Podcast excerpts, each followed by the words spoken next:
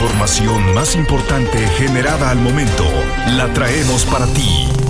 Radioincro.com Es lunes 10 de abril de 2023 y tengo para ti toda la información. Acompáñame a escucharla. Actualidad informativa.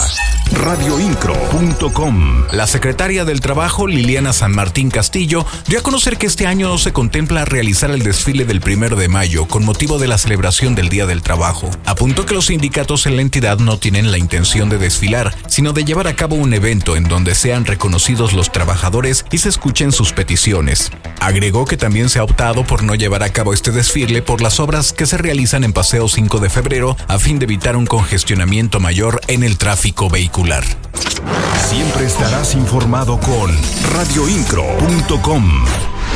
La Secretaría de Turismo continuó su programa estatal de capacitación en las localidades de Bernal y Maconí, donde cerca de 40 prestadores de servicios turísticos se beneficiaron de los cursos y los talleres impartidos. Las noticias de Querétaro están en radioincro.com.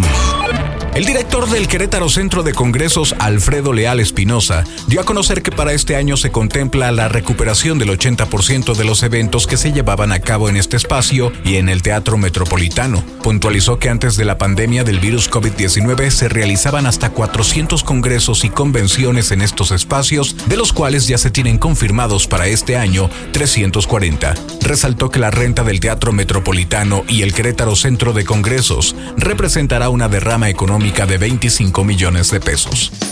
Radioincro.com, el medio en que puedes confiar. En la celebración del Via Crucis de la Cañada en el Marqués, más de 300 actores, organizadores y voluntarios fueron ovacionados por los visitantes quienes llenaron el evento con un aforo de alrededor de 35 mil personas.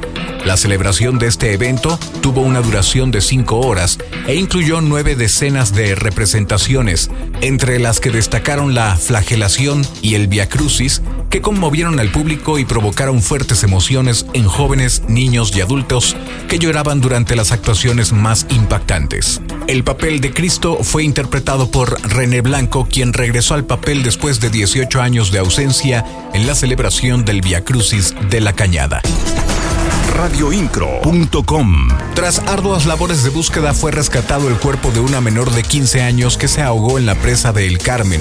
El domingo ella había ingresado a este cuerpo de agua para nadar, sin embargo no se pudo salir y desafortunadamente perdió la vida.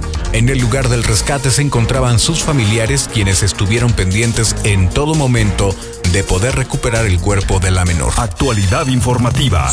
Radioincro.com. Saraí Jiménez Mendoza, quien había sido reportada como desaparecida y arduamente buscada difundiendo su imagen en redes sociales, fue localizada con vida. Esto debido al trabajo de la Policía de Investigación del Delito de Querétaro en colaboración con autoridades de otros estados. Después de un intenso trabajo de búsqueda y seguimiento, la joven fue encontrada en el estado de Veracruz, donde se aplicaron los protocolos correspondientes para su atención integral y traslado a Querétaro. La Fiscalía sigue trabajando para esclarecer los hechos y llevar ante la justicia a los responsables de la desaparición de Saraí si los hubiera radioincro.com. Sigue atento de nuestros servicios informativos en todo momento. En la voz, Juan Pablo Vélez. Estás mejor informado. radioincro.com.